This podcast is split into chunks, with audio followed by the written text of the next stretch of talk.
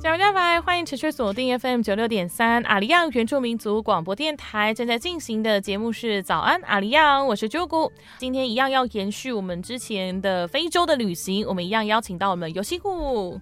Hello，各位听众朋友们，大家早安。之前的节目当中也跟是跟大家来分享到，呃，有西谷在乌干达当地的奇纳瓦的村庄做的一些妇女陪礼的这个故事的过程哦。那在今天的他把足迹就要要来跟大家分享是舌尖上的乌干达，我们来 请有西谷来跟我们分享一下他呃这个乌干达的胃到底发生什么事？因为 因为我们其实谈到食物，其实是真的可以从食物来认识一个地方，这是一个很很很有趣的方式，就是不论你可能可以从这个。食物上面看见当地是不是有被殖民过的痕迹，都可以看到。像在台湾就有日日式料理啊，对，就是对对对，就是是可以从饮食去看到一个国家的样貌的一个地区的样貌。那时候到乌干达的时候，在吃的部分有没有让你觉得说，哎，很不习惯，或是会让肠胃不适？就是饮食习惯不一样，是嗯，对，所以呃，我们台湾人的味道那边去，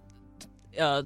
通常都是需要一段时间去适应的。嗯嗯。那那个时候我刚到乌干达，他们请了我吃一餐当地的那种餐厅，嗯，呃的佳肴。嗯。那我必须说，乌干达的食物没有到，呃，乌干达的美食没有没有到非常的丰盛，去跟呃可能伊索比亚国家，或是跟台湾，或就是可能就是呃桌子上面会有各个不同什么海鲜啊，然后。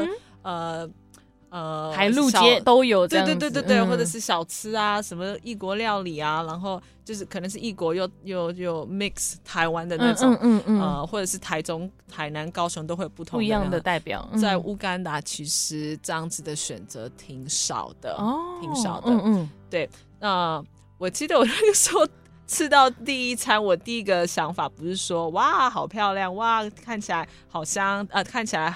呃，很好，嗯，呃，很好吃，或者闻起来很香。我第一个想的是，哇，那个分量好大呀！啊，好大！基本上，它乌干达一个餐点的分量，我相信是可以喂饱台湾三个女孩子的胃。哦，这么大分量，分量非常的大，一个人呢，一个人。天哪！对，但我想可能是因为在这样子，呃，因为它是发展中国家嘛，嗯嗯，所以呃，对当地人来说。我们台湾一天吃三餐，但是就我所认识，我身边的乌干达朋友，基本上大家都是一天吃两餐，哦，所以他每一餐的分量就非常的大。我觉得可能是为了要应付接下来有好几个小时工作，对，哦，所以这也是顺应着当地的一个生活的样貌去衍生出来的一个饮食的方式。对，那你在当地的时候有去过他们的市场吗？有啊，有啊，我我非常喜欢逛他们的市场。我不是一个会。煮菜会下厨的人，但我很喜欢逛他们市场，因为他们市场就是就是会有非常多的颜色哦，很缤纷，对，非常的缤纷。这边就是番茄啊，然后这边百香果啊，然后是什么呃高丽菜啊，就是那种种的。对对对，我还有很多豆类，对不对？豆类的话，呃，这就会比较让我联想到台湾的那种串冰的，那是大豆还是豌豆啊？大豆，大豆，OK，因为我们在乌干达基本上每天也都在吃那个种吃那个大大豆，但我们吃的不是甜的，我们吃的是咸的。哦，是咸的豆类。哦，好。在在乌干达最常看到的食物就是 posho 跟那个大豆，咸的那个大豆。posho 是有点像是玉米粉去加水去煮嘛？对，它就是基本上就是玉米粉加水烹煮，然后像一个膏状的一个一种主食。哦，好酷耶！它也算是他们的那种淀粉的一个选项。对，它那个，哇，那电那个它它。热量非常的高，非常的高。可是这应该就是刚刚讲讲的啦，就是因为他要他为了要工作，可能有很多的劳力的工作，所以他必须要用淀粉去支撑他一天的这个能量所需。是，嗯，那你在当地就是有看过最最常看到的食物还有哪些？呃，除了 posho 配大豆之外，另外常见的可能就像是呃呃 matoke。哦，那个煮过的香蕉泥，它其实有非常多的那个煮法啦。它基本上就是在香蕉还没有成熟之前，还是绿香蕉的时候，它把那皮给削，呃，给削掉。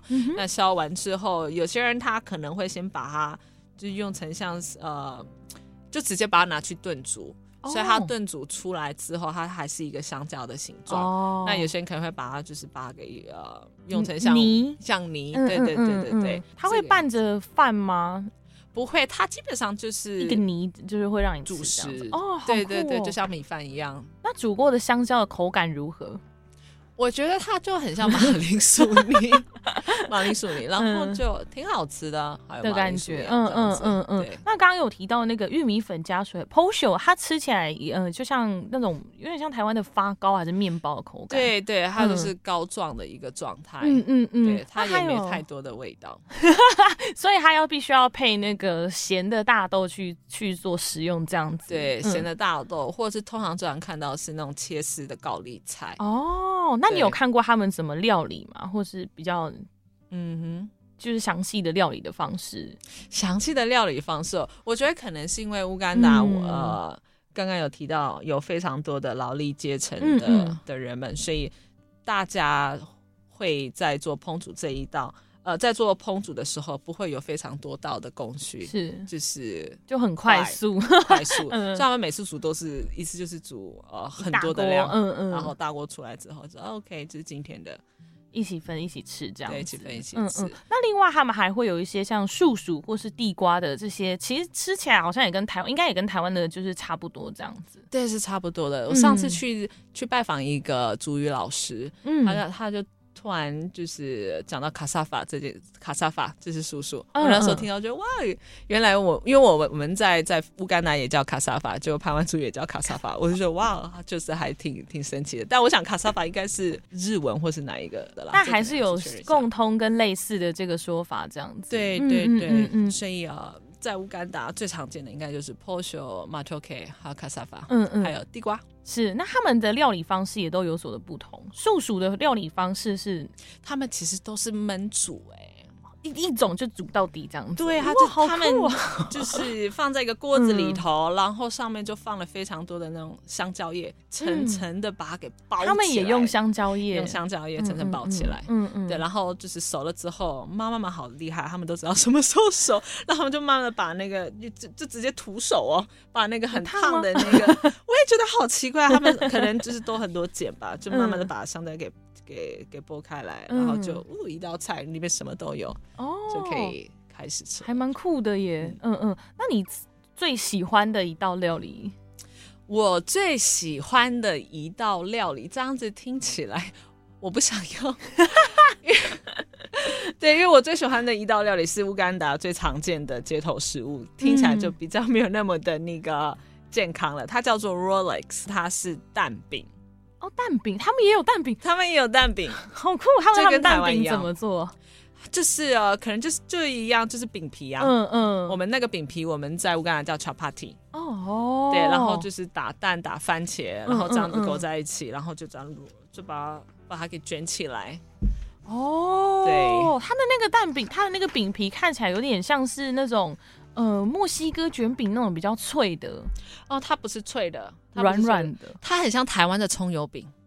葱油哦，是比较厚的。哦，比较厚的，厚的。因为我们台湾的蛋饼的那个饼皮好像是比较薄的那一种，是有点可以半透明的，所以他们不是早餐的。哦，不是早餐的玉米蛋饼。我想想，脑海中想着早餐的玉米蛋饼，可以想可以想葱油饼的那种。听众朋友，就是不是你现在正在吃的，不是不是，是有点像是葱油饼的那一种饼皮，然后再跟对跟蛋卷在一起，它是算是那种街头的小吃。对它呃，乌干达的街头小吃基本上呃选择也没有很多，最常看见就是 Rolex，然后另外一个就是烤鸡，烤鸡，嗯哦，那他们烤鸡的料理方式。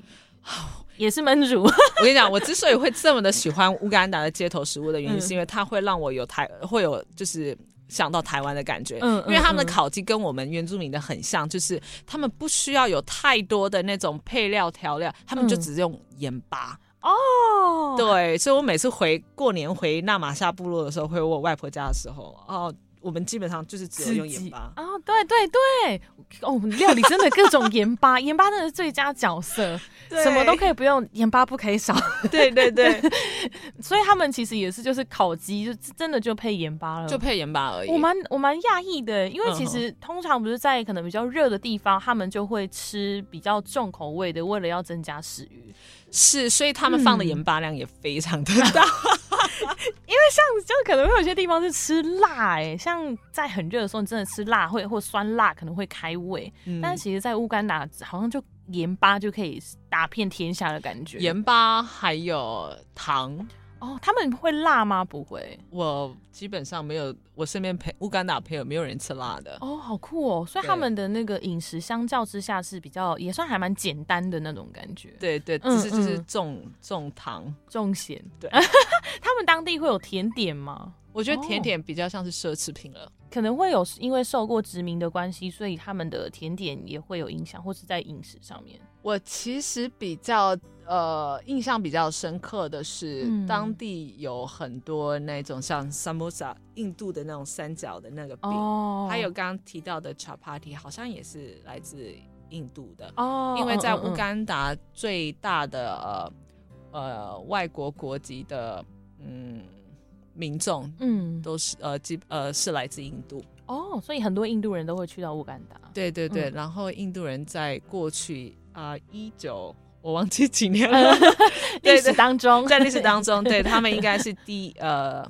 对他们应该不能说第一个，因为应该是英国人先来，然后印度人就就来移民进来。哦，所以在乌干达，呃，印度的印度人的那个人口比例非常的高。嗯嗯嗯，所以其实也可以看到英国跟印度的一些有一些料理饮食的方习惯在他们的传统饮食习惯当中。嗯，那其实，在呃很多地方都会有一个主食，是一个食物，算是对于他们的族群来说是很重要的一席之地。就例如说像斐济。好了，他们的芋头，呃，不仅只是民生饮食，它还是可以在在宴席的仪式当中是有一个一席之地的。那甚至是有人因为种植芋头，把养起一个家。那在乌干达会有，呃呃，可以很具代表性的话，我觉得就会是马头 K。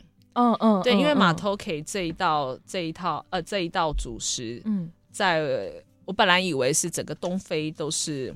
呃，很受欢迎的，但我发现，在肯亚还有在卢安呃卢呃卢安达卢安达，嗯，他们其实使用马头 K 没有像乌干达来的这么的普遍，嗯嗯，对，那马头 K 我觉得是可以最代表乌干达的一道食物，但是马头 K 也不是呃一般普遍呃乌干达居民常就是每天。呃哦，都也不算很平常就可以吃到的，对对对，因为它的它的价位还是比 Porsche 还要来的高。哦，但是如果去支撑乌干达人民的话，Porsche 我觉得会是对乌干达人人们来说还是比较重要的。像我们在学校礼拜一到礼拜五小朋友的那个营养午餐，基本上就是每天都是 Porsche 加大豆。哦，回到家中之后还是破雪加大豆，他们可以这样吃很久，我也很不解。但是之后我才发现，我觉得食物对我们来说是有选择性的，嗯嗯嗯，对。但是食物对乌干达人民来说，尤其是在处在呃贫穷线以下的乌干达人民来说，他们是一个。能量的来源。嗯，刚提到那个贫穷线，它是大概有一个，因为通常那些是我们所定义的。那呃，所谓的贫穷线以下是大概它有一样的一个数值、一个数据吗？OK，呃，我们常说绝对贫穷，那绝对贫穷它的那个。定义就是一点九块美金。嗯嗯，现在三十块，大概三十块嘛 来算的时候，可能就是五六十块的台币。所以其实他一日所需，他只能就是有六，他的生活费就是六十块，五六十块以下。对，所以我们才我我我觉得这样子看来，其实我相信在台湾。应该是没有所谓，应该是没有绝对的贫穷。嗯嗯嗯，所以其实，在他们当地也因为有这样子的这个状况，所以导致说在食物上啊，或是生活上面，其实是没有太多的选择的。嗯，所以也造就了，也让他们呃的生活当中饮食是变得比较单一、比较简单的这样子。那你会很不习惯吗？就是例如说，因为我在台湾可以有一百种的选择，每天吃这样子。嗯，基本上我早餐我都自己处理了啦。但是中餐，因为我们都要去到那个村庄办公室嘛，那中餐的话，我就跟其他社工们一起吃。那其他社工们一起吃的话，我们会到村庄的小餐厅里面，就会跟他，就会跟呃呃我们的社工一起吃当地的食物。那一盘里面可能就会有一点点的马托 K，很多很多的破胸，然后然后上面淋上那个大豆。大豆酱，然后旁边再一点点的那个高丽菜，嗯，是对，但我从来。都没有办法把一整盘吃完，所以我都会分给我旁边的社工的女孩子。对，嗯嗯，所以其实他们分量也是很大的，很大，很大，很大。那今天呢，就非常谢谢尤西古来跟我们分享，就是乌干达的这个有关于他们的饮食文化。我其实，呃，他们的饮食文化，呃，大家都会说，好像他们可以吃一个东西可以吃很久，但其实这个背后也显示出了他们是没有太多的选择的。那又可以带出说，因为他们的生活其实是。呃，算是比较困苦，相较之下是比较贫穷的，所以才会有这样子的这个状况出现。所以其实呃，在一个国家，不论是现实面，或是比较呃，可能就是黑暗面，或是呃比较好的光明面，其实都是存并存的。那这当中也是可以看见大家呃，还是不断努力的在生活当中，不断的在为自己的生活去去做努力这样子。那今天非常谢谢有辛苦来到我们早晚亮的节目现场来跟大家分享，谢谢，谢谢 j a g o 以上内容由阿里样九六点三元助民族广播电台制作提供。